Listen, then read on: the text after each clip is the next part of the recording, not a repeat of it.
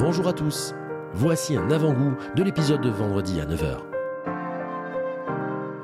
Alors aujourd'hui on va parler d'un sujet qui malheureusement nous préoccupe de plus en plus. On va parler des vols de montres, comment les éviter au maximum, enfin tout ce qui va avec et mieux les comprendre surtout parce que je pense que tu as beaucoup de pédagogie à apporter. Il acquiesce silencieusement mais vous allez voir de, qui je parle.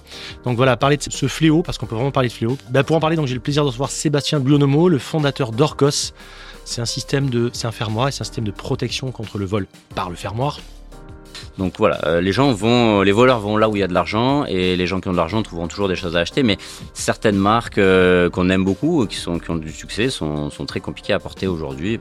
Mais on va voir que il y a une distorsion entre la réalité et ce que disent les médias.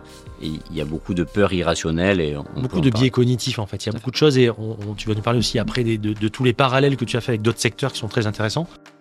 Mon père a un club de plongée à Marseille depuis maintenant plus de 30 ans. Enfin, j'ai l'impression d'être né, il, avait, il était déjà dans la plongée.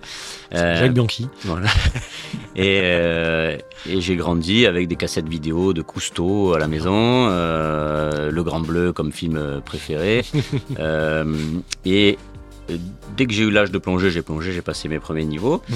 Et vous allez voir où je veux en venir. Euh, tous les étés, de mes 14 ans à mes 18 ans, donc je travaillais au magasin de mon père. Mm. Je gonflais les blocs euh, au compresseur, je partais faire la, les sécu surface pour les plongeurs sur les bateaux.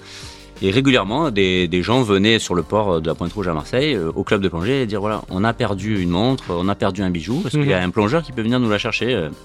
il est tombé, il est à 25, 30, 40 mètres. Et c'est assez fréquent. À l'époque, c'était assez fréquent. Et ça arrive encore aujourd'hui. Nous, dans nos datas, on a 5 à 7% des gens qui ont perdu une montre. Alors, alors, des montres à plus de 5000 euros. Hein, donc, on a fait une étude de marché là-dessus. Moi, en 2000, 11, euh, je gagne un joli tournoi de poker. J'ai beaucoup joué au poker euh, quand j'étais sur Paris et je suis passionné du jeu. Et j'ai joué de façon très, très, sérieuse, très appliquée. Je gagne mon premier beau tournoi. À l'époque, je gagne 58 000 euros.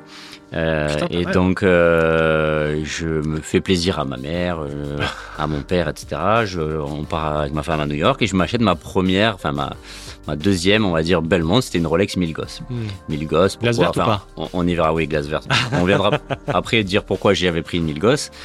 C'est intéressant aussi, mais voilà. Et en montant dans le taxi, il essaie de me voler la montre donc moi je comprends pas, je, je vois qu'il essaie de me toucher le poignet. Bon c'est en hiver mais bon, je, je le pousse. quel brille la gosse quand même. Hein? Et eh oui, je le pousse et, je, et ma montre, euh, je, je, récupère ma montre sur le. Le fermoir s'ouvre et tu la récupères sur le pouce avec, avec la main ouverte. Voilà, fermoir ouvert. Euh, et je comprends qu'il a voulu me voler ma montre. je ferme vite la porte et le, le studio taxi allez-y. Je vous dis à vendredi 9h pour l'épisode intégral.